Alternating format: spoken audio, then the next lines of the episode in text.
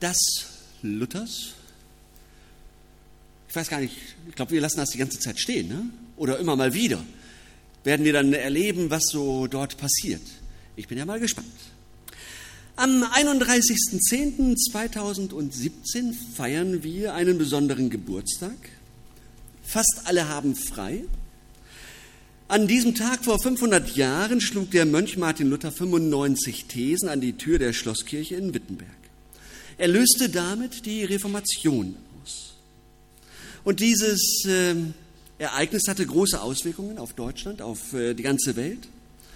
Viele äh, Veränderungen waren die Folge in der Politik, in der Gesellschaft, im privaten Bereich.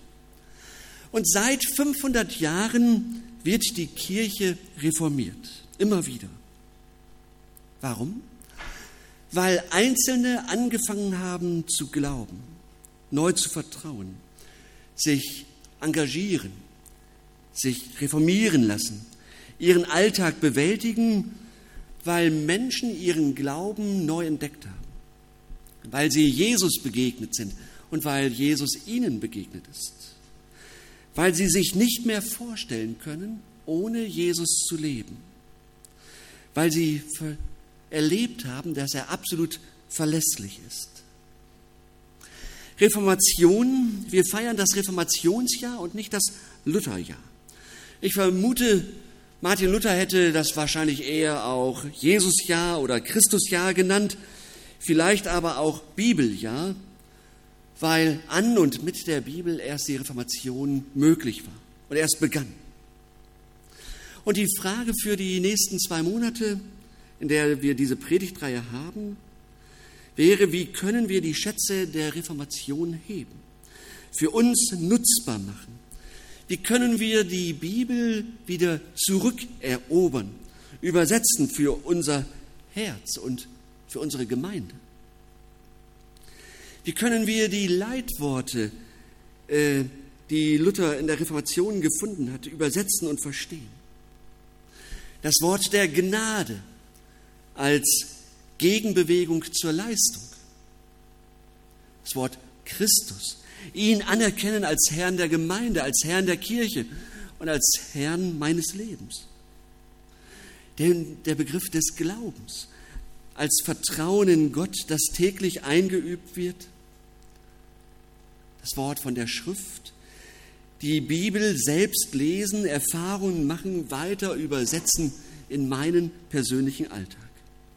Und damit fangen wir heute an mit der Bibel, mit der Schrift. Und ich habe überlegt, wie, wie, wie kriegen wir das heute hin? Ich könnte jetzt viele Dinge sagen zur Dogmatik, zur Theologie, zur, zur Systematik. Ich bin damit zu, äh, äh, im Johanneum, wo ich ausgebildet wurde, ziemlich schnell in Verbindung gekommen oder in Kontakt gekommen. Ich hatte eine Andacht zu halten und da habe ich dann unter anderem vom Kalenderzettel gesprochen, den meine Eltern morgens immer gelesen haben. Neukirchener Abreißkalender. Und ich habe dann das, das erwähnt, dass sie das Wort Gottes gelesen haben und den Kalenderzettel. Und dann fragt mich der Direktor, sagen Sie mal, gibt es denn da einen Unterschied zwischen dem Wort Gottes und dem Kalenderzettel? Ist nicht der Kalenderzettel auch Wort Gottes? Gebe ich euch mal als Hausaufgabe mit, mal zum Überlegen. Es soll heute nicht so sehr um die Dogmatik gehen, sondern um auch um die Schönheit der Bibel.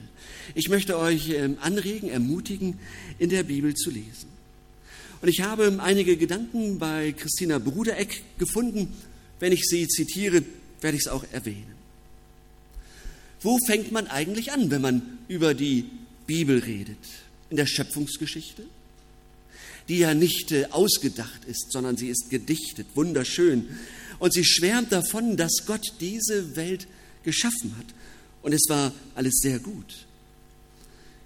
Soll ich da anfangen? Oder soll ich sagen, was die Bibel für mich ist? Vielleicht eher das. Wenn ich die Bibel lese, dann mache ich mir bewusst, dass ich alten Texten die Erlaubnis gebe, in mein Leben hineinzusprechen. Ich räume der Bibel ein, dass sie hineinspricht. Und ich mache das freiwillig. Ich erteile der Bibel ein Mitspracherecht für mein Leben. Sie darf mit sich einmischen. Mehr noch. Sie ist eine Autorität in meinem Leben. Christina Brudereck sagt es mal so. Ich habe der Bibel irgendwann das Recht eingeräumt, mich zu unterbrechen. Ja, sie ist eine Autorität auch für mich. Das ist in unserer Zeit nicht leicht zu erklären, denn viele kommen lieber ohne Autoritäten aus. Auch weil es so wenige gibt, denen wir aus vollem Herzen vertrauen und Respekt entgegenbringen können. Die Bibel aber ist für mich eine echte Größe. Sie schreibt weiter, ich lasse sie an mich heran, ich erlaube ihr, mich zu unterbrechen. Starke Worte. Ich erlaube der Bibel, mich zu unterbrechen. Sie hat ein Mitspracherecht in meinem Leben. Und ich mache mir bewusst, wer alles hineinspricht in mein Leben und einfordert, dass es, dass es Recht hat, in mein Leben hineinzusprechen. Bundestagswahl, was wird alles in unser Leben hineingesprochen? Werbung, Filme, alles Mögliche. Ja, wer Geschwister hat, die Schwestern sprechen ja auch immer wieder ins Leben rein. Oder wer Eltern, natürlich alle haben Eltern, ja, wie die in unser Leben hineingesprochen haben. Und ich erlaube der Bibel und ich gebe ihr ein Mitspracherecht für mein Leben. Und die Bibel weiß mehr als ich, obwohl wir bei manchen naturwissenschaftlichen Dingen mehr wissen als die Bibel. Die Bibel weiß mehr als ich. Sie weiß mehr über mich, über mein Leben, über meinen Gott. Sie weiß mehr, wie es mir geht und was gut ist für mein Leben. Und sie ist eine wunderschöne Sammlung von Weisheit. Und wenn ich sie lese, dann erwarte ich einfach mehr. Ich erwarte mehr von der Bibel, als wenn ich in anderen Dingen lese, wenn ich andere Bücher lese. Wie der Christina Brudereck, ich erlebe, ich kann mich finden und fallen lassen in diesen Worten Gottes. Ich entdecke mich auch in Büchern. Aber die Worte der Bibel sind etwas Besonderes. Beim Lesen reihe ich mich ein in eine Geschichte, die weit über mich hinausreicht. So oft werden diese Worte gelesen und geglaubt. Ich lasse mich tragen von Zeilen, die durchgebetet wurden. Gesprochen in Israel, weltweit und auch in Barmstedt. Und sie ist eine riesige Bibliothek. Sie ist Weltliteratur, der Bestseller überhaupt, das meistverkaufteste Buch der Welt, eine große Erzählerin und die Lehrerin der Kirche. Meine Lehrerin. Übersetzt in 2000 Sprachen. Und Martin Luther hat sie übersetzt in seine Muttersprache. Nicht mehr nur Profis können sie jetzt lesen, sondern alle, die es wollen. Und Luther suchte immer wieder neue Worte, damit wir verstehen, was Gott meint.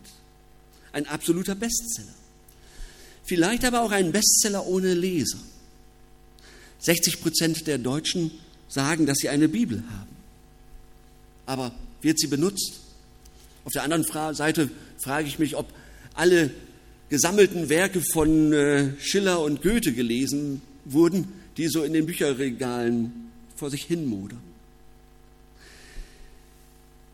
Und weltweit, also und ein Viertel der Kirchenmitglieder sagen, dass sie die Bibel mindestens einmal im Jahr lesen.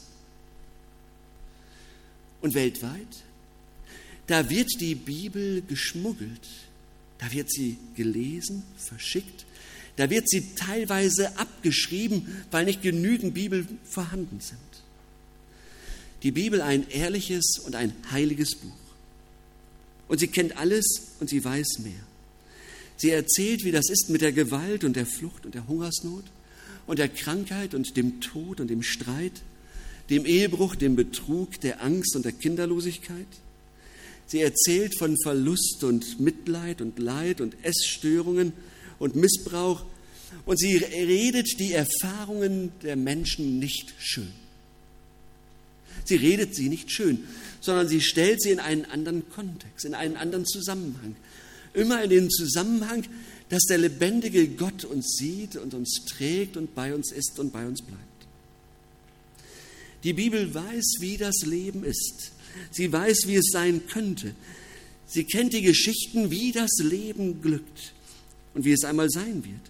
Und die Bibel malt Gegenbilder zu einer Zukunft, die uns so vor Augen gemalt wird.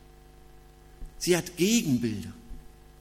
In der Bibel finden wir, findet sich meine eigene kleine Geschichte, immer wieder neu. In diesen großen Worten kann ich mich so richtig wohlfühlen. Hier wird das erzählt, was ich kenne. Hier kommt Gott zu Wort und spricht zu mir. Und ich freue mich darüber, dass Gott in die Geschichten seine Geschichte hineingeschrieben hat und einen roten Faden hindurchgewoben hat, hereingesponnen hat, nämlich seine Liebe zu seinen Menschen. Das bringt Gott fertig, dass er in die Geschichten der Bibel reinkriegt, ich liebe dich. Und die Bibel erzählt von der Vergangenheit.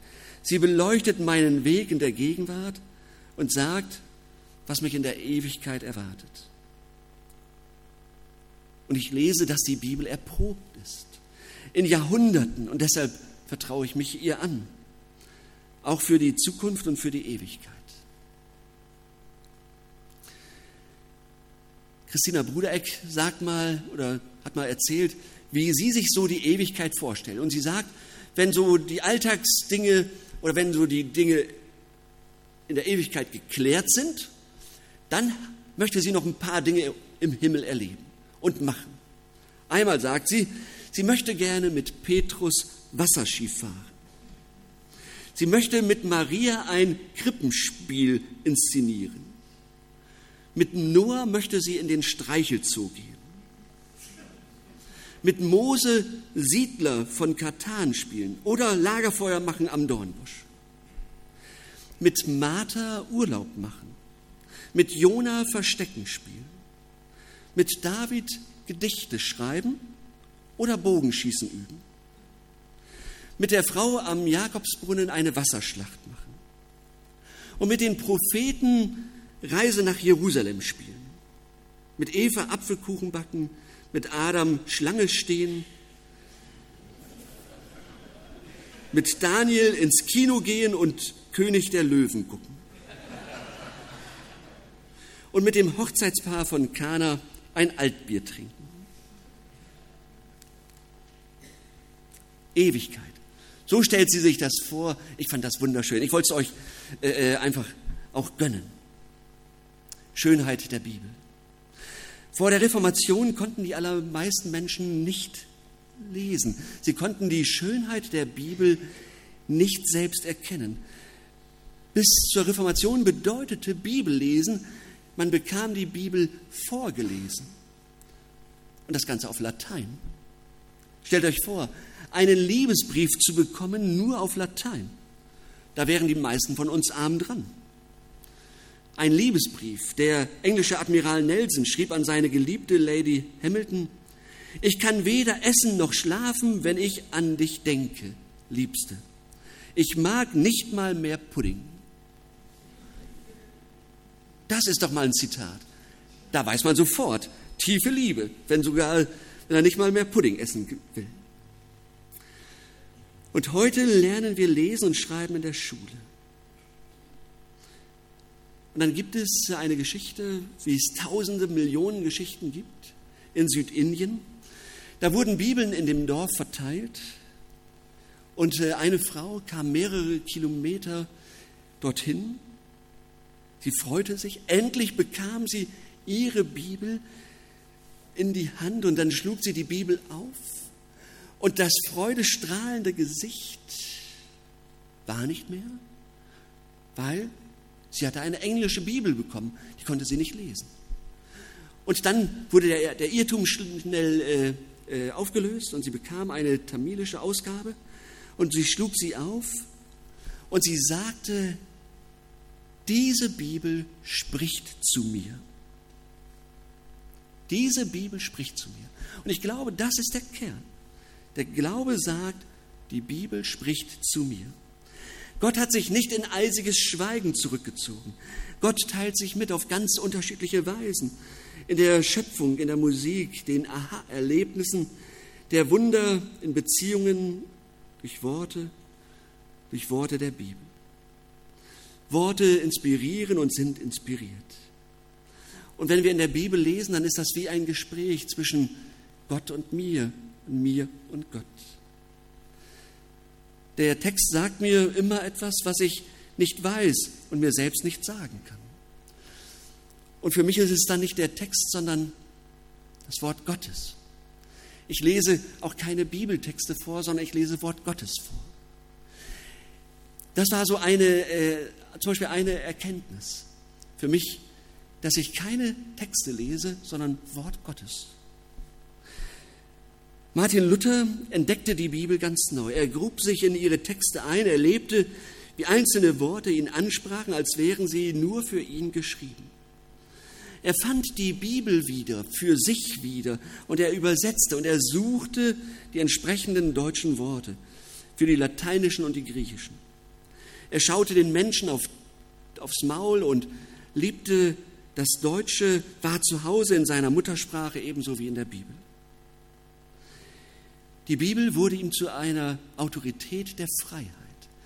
Denn plötzlich hatte er etwas an der Hand, was er den Parolen der damaligen Zeit entgegensetzen konnte. Und dem so, das machen wir doch schon immer so, der Herrschenden. Und er hatte etwas in der Hand, nämlich Gott selbst in seinem Wort. Dort fand er das Wort, dass Menschen aufgrund von Vertrauen für gerecht erklärt werden. Und zwar ohne dass Gesetz ganz getan wurde. Das Wort, an dem Martin Luther eine neue Sichtweise auf Gott bekam, so halten wir nun dafür, dass der Mensch gerecht wird, ohne des Gesetzes Werke, allein durch den Glauben. Das ist der Vers, der Martin Luther oder für Martin Luther alles ins Wanken brachte, was er bis jetzt geglaubt hatte. Allein durch den Glauben, alleine durch Jesus. Kein Werk der, des Gesetzes. Und die Schönheit der Bibel, die Schönheit Jesu, die Schönheit Gottes wurden ihm plötzlich deutlich. Nicht mehr der strafende Gott, sondern der Gott, der mir zutiefst zugewandt ist, den fand er in der Bibel. Die Schönheit der Bibel. Menschen werden neu, richten ihr Leben neu aus auf das Wort Gottes und Gott selbst. Rechnen damit, dass, äh, dass er eingreift. Und ich sage es mal auch persönlich, ich erwarte einiges von Gott. Ich glaube an ihn und ich vertraue ihm. Und weil ich mit hineingenommen werde in der, in, die, in der Bibel, in eine Geschichte, in einer Lebensgeschichte, in viele Lebensgeschichten, die alle sagen, du kannst Gott vertrauen.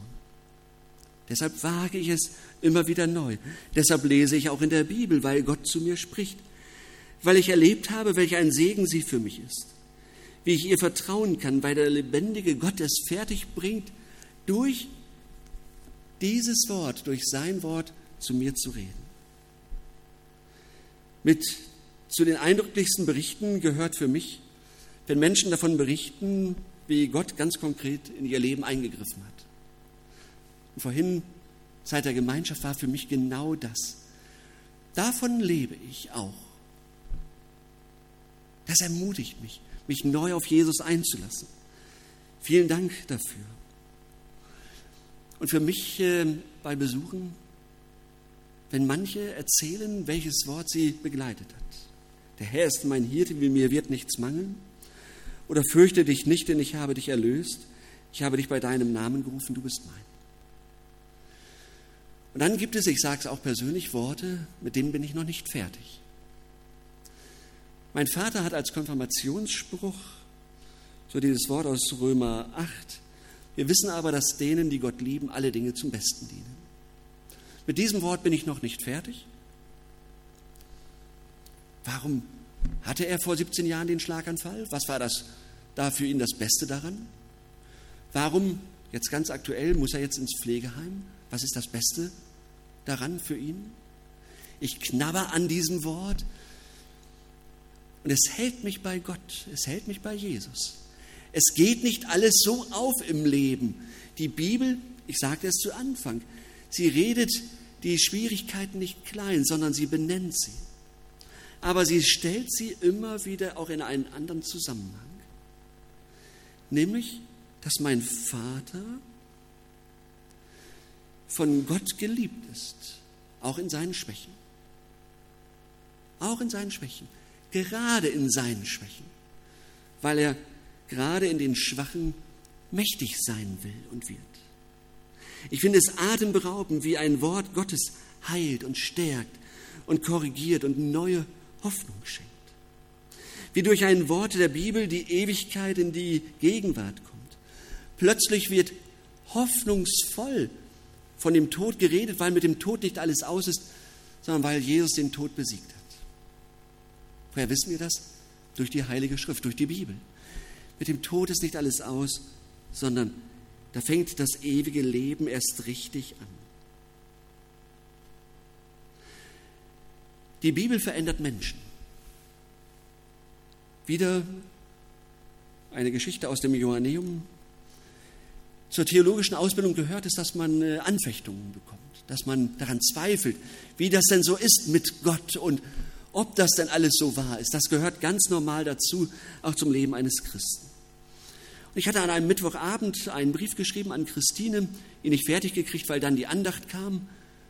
Nach der Andacht habe ich weitergeschrieben und Christine hat mir dann gesagt, das hat man aber gemerkt, dass du zwischendurch in der Andacht warst. Das war ein ganz anderer Ton. Das war ein ganz anderer Ton. Und ich glaube, das ist es auch. Ja, ein ganz anderer Ton kommt in unser Leben hinein, wenn wir uns auf die Bibel einlassen. Wenn wir uns damit auf Gott und Jesus einlassen. Wenn wir dem Glauben dann Hand und Fuß geben und Gott vertrauen. Ich möchte euch einladen, herzlich einladen. Lasst euch ein auf das Wort Gottes. Bittet darum, dass Gott zu euch spricht. Und er wird es tun. Amen.